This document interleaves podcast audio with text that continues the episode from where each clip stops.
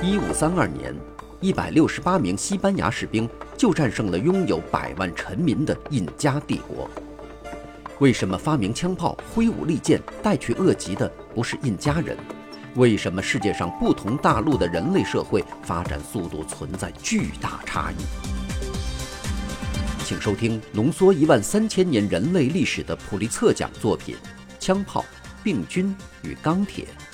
从自然地理和生态资源的独特角度解答人类文明滥觞的疑惑。各位好，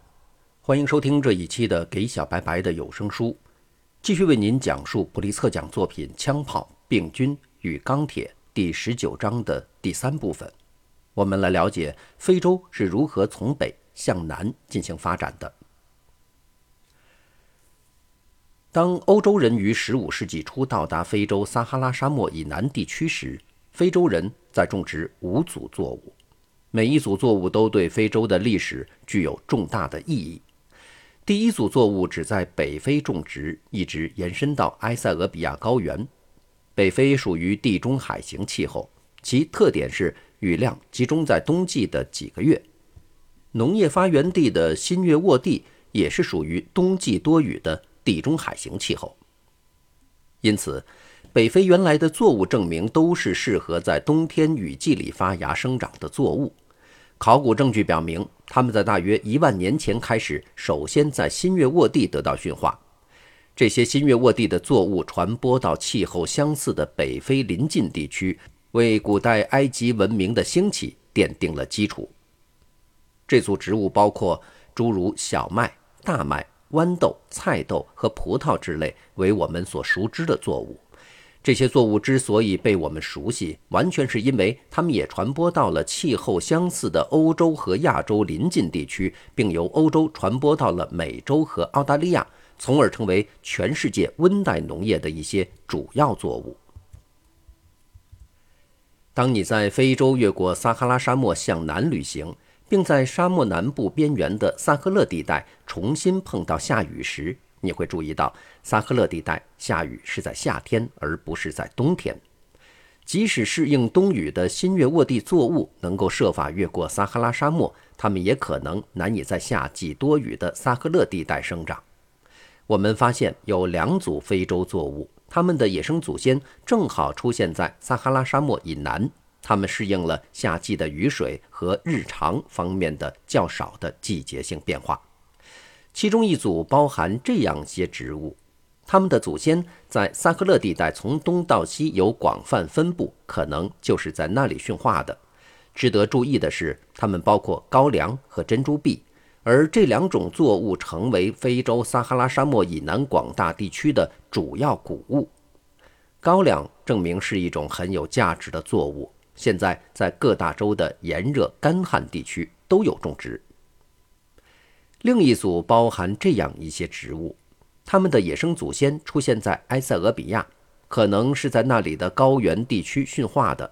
其中大多数仍然主要在埃塞俄比亚种植，很多人对它们目前一无所知。这些作物包括埃塞俄比亚的有麻醉作用的球果，像香蕉一样的埃塞俄比亚香蕉。含油的努格，用来酿制啤酒的龙爪碧和用来做面包的叫做话梅草的籽粒很小的谷物。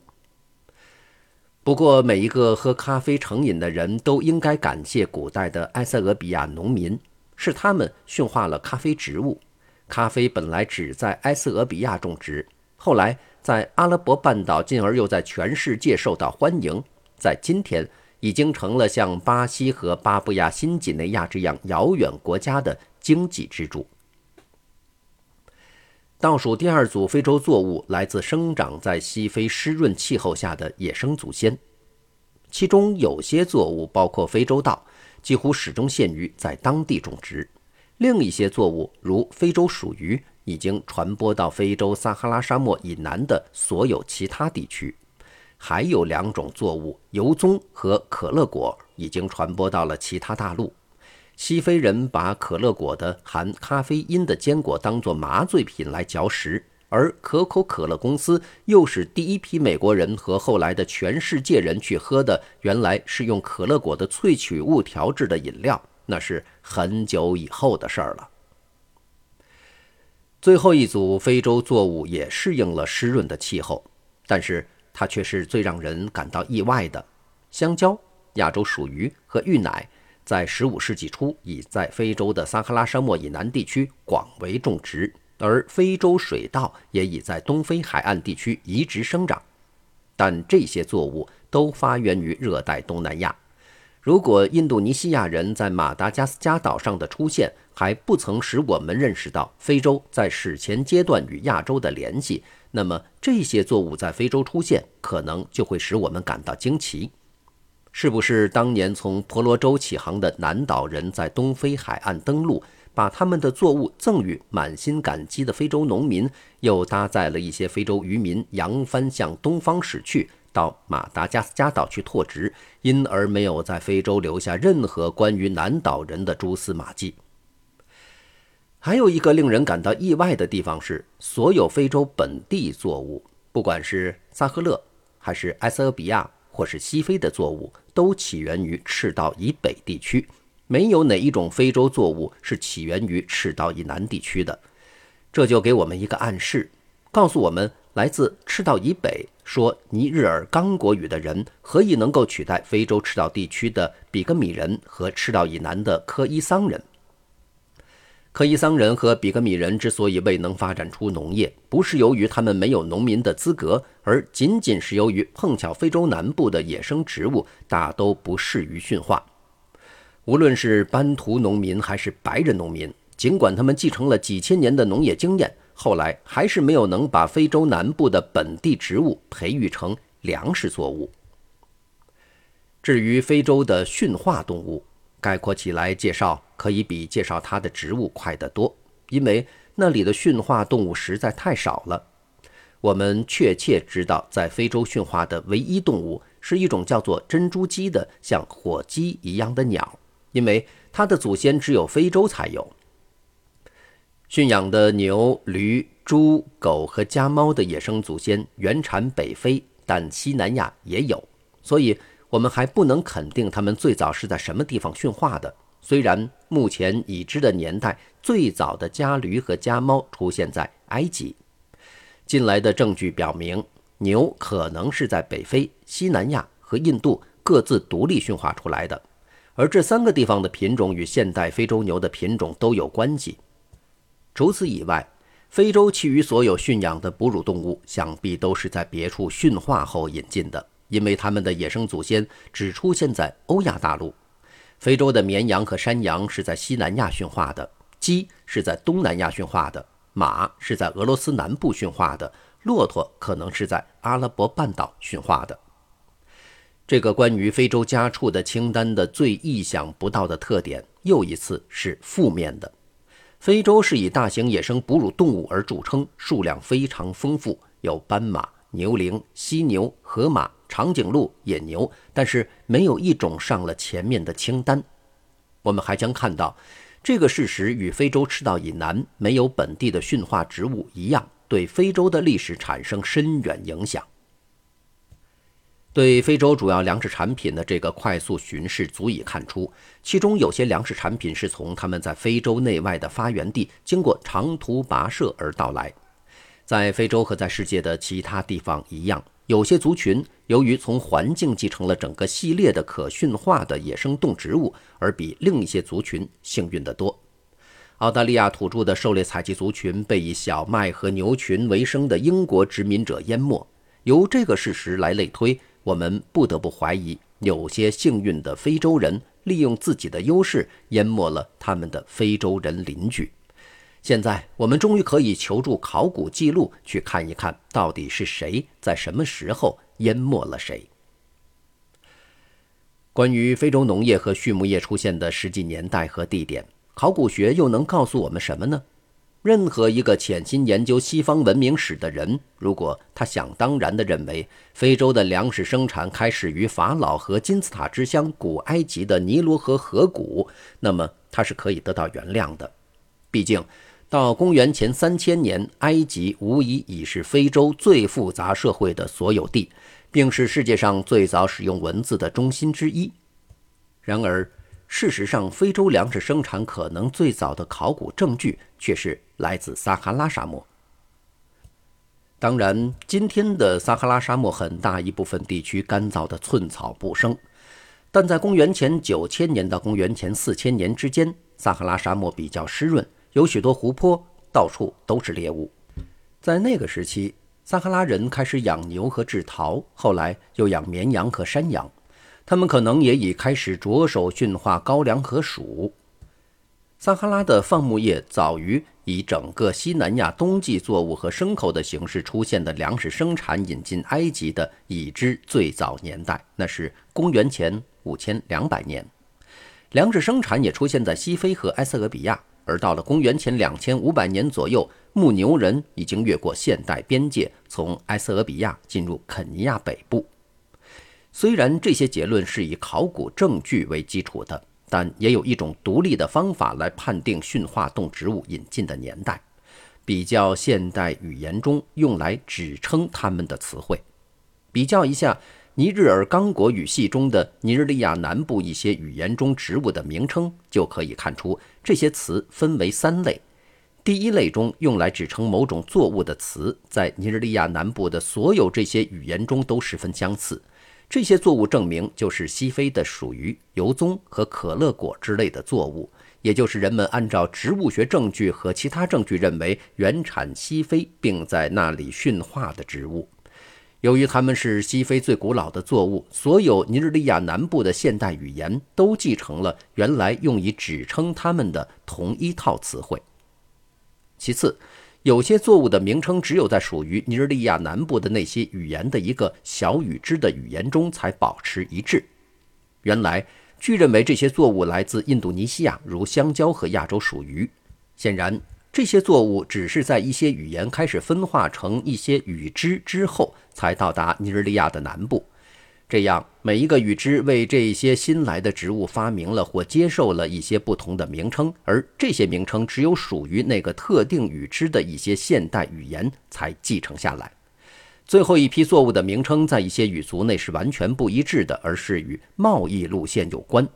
这些作物证明是来自新大陆的作物，如玉米和花生。我们知道，这些作物是在横渡大西洋的航运开始后才引进非洲，并从那以后沿贸易路线传播，因此它们常常带有葡萄牙的名字或者是别的外国名字。因此，即使我们没有掌握任何植物学或考古学的证据，我们也仍然能够仅仅依靠语言学证据来予以推断。先是驯化西非本地作物，其次是引进印度尼西亚的作物，最后是欧洲人带来的美洲作物。美国加利福尼亚大学洛杉矶分校的历史学家埃雷特运用这种语言学方法来确定驯化的动植物为属于每一个非洲语系的人所利用的顺序。有一种方法叫做词源统计分析法，其根据就是计算出词通常在历史上的变化速度。比较语言学家利用这种方法，甚至能估计出作物驯化或引进的年代。把这些证据结合起来，我们就可以推断出几千年前在撒哈拉驯化高粱和黍的人所说的语言是现代尼罗撒哈拉语的祖代语言。同样，最早驯化西非湿润地区作物的人所说的语言是现代尼日尔刚果猪语言的祖代语言。最后说。阿非罗亚细亚祖代语言的人可能驯化过埃塞俄比亚的本地作物，而且他们肯定也把新月沃地的作物引进了北非。因此，来自现代非洲语言中植物名称的证据，使我们一眼就能看明白，几千年前非洲存在三种语言：祖代的尼罗撒哈拉语、祖代的尼日尔刚果语和祖代的阿非罗亚细亚语。此外，我们还能根据其他的语言学证据证明祖代克伊桑语的存在，虽然不是根据作物名称这个证据。既然非洲今天有一千五百种语言，那么几千年前它肯定不会只有这四种祖代语言。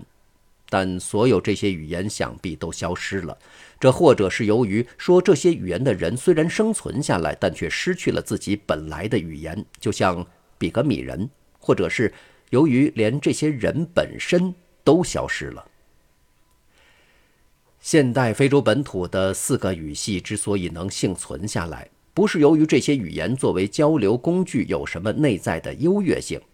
相反，这应归因于一个历史的偶然因素。说尼罗撒哈拉语。尼日尔刚果语和阿非罗亚细亚语人的祖先碰巧在最合适的时间生活在最合适的地点，使他们获得了作物和家畜，从而使人口繁衍，并且取代了其他族群，或将自己的语言强加给其他族群。现代的为数不多的说科伊桑语的人能够幸存下来，主要是由于他们生活在非洲南部不适于班图人的农业的与世隔绝的地区。在我们考察这一点之前，让我们先来看一看关于非洲史前期的另一次人口大迁徙——南岛人在马达加斯加岛的殖民情况。在马达加斯加调查的考古学家们已经证明，南岛人至少不迟于公元800年，也可能早于公元300年即已到达马达加斯加。南岛人在那里碰到并着手消灭了一个陌生的动物世界。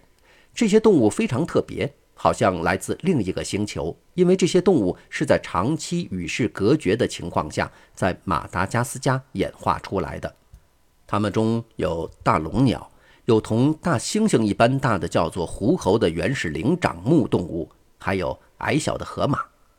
对马达加斯加岛上最早的人类定居点的考古发掘，出土了一些铁器、牲畜和作物的残存。从这点看，那些殖民者就不完全是乘坐小小独木舟的被风吹离航线的渔民，他们是一个经过充分准备的探险队。这次史前的行程四千英里的探险是如何实现的呢？有一本古代航海书对此提供了一条线索。这本书名叫《欧利斯里扬航行记》，是公元一百年左右一个生活在埃及的无名氏商人写的。这位商人描述了当时以非常繁荣的把印度、埃及和东非海岸连接起来的海上贸易路线。随着公元800年后伊斯兰教的传播，印度洋贸易也兴旺发达起来。有充分的考古文献证明，在东非沿海定居点遗址中发现了大量的中东、偶尔甚至还有中国的产品，如陶器、玻璃器皿和瓷器。商人们等待着有利的风向。好让他们横渡中非和印度之间的印度洋。一四九八年，葡萄牙航海家瓦斯科·达伽马成为绕过非洲南端到达肯尼亚海岸的第一个欧洲人。他碰到了斯瓦西里人的一些贸易点，并在那里带上一个水手，领着他走上那条通向印度的直达航线。但从印度向东，在印度和印度尼西亚之间，也有一条同样兴旺发达的海上贸易路线。也许，马达加斯加的南岛人殖民者就是从这条向东的贸易路线，从印度尼西亚到达印度，后来偶然碰上了向西的通往东非的贸易路线，在那里加入非洲人的行列，和他们一起发现了马达加斯加。南岛人与东非人的这种结合，今天仍在马达加斯加的语言中体现出来。马达加斯加的语言基本上是南岛语，只是从肯尼亚沿海的一些班图语中借用了一些单词，但在肯尼亚的一些语言中却完全没有相应的来自南岛语的借用词，而且在东非的土地上也几乎没有留下多少南岛人的其他痕迹。主要的只有可能是印度尼西亚乐器在非洲的遗产，以及当然还有在非洲农业占有十分重要的南岛人的作物。因此，人们怀疑南岛人是不是没有走经由印度和东非到达马达加斯加的比较容易的路线，而是令人难以置信的直接渡过印度洋，发现了马达加斯加，只是后来才加入了东非的贸易路线。因此，关于非洲最令人惊异的人类地理学上的事实，多少还仍然是个谜。好，感谢您收听这期的节目。在下期节目当中，继续为您讲述本章的第四部分，来了解非洲与欧洲不同历史发展轨迹的差异根源。这里是给小白白的有声书，下期节目我们再见。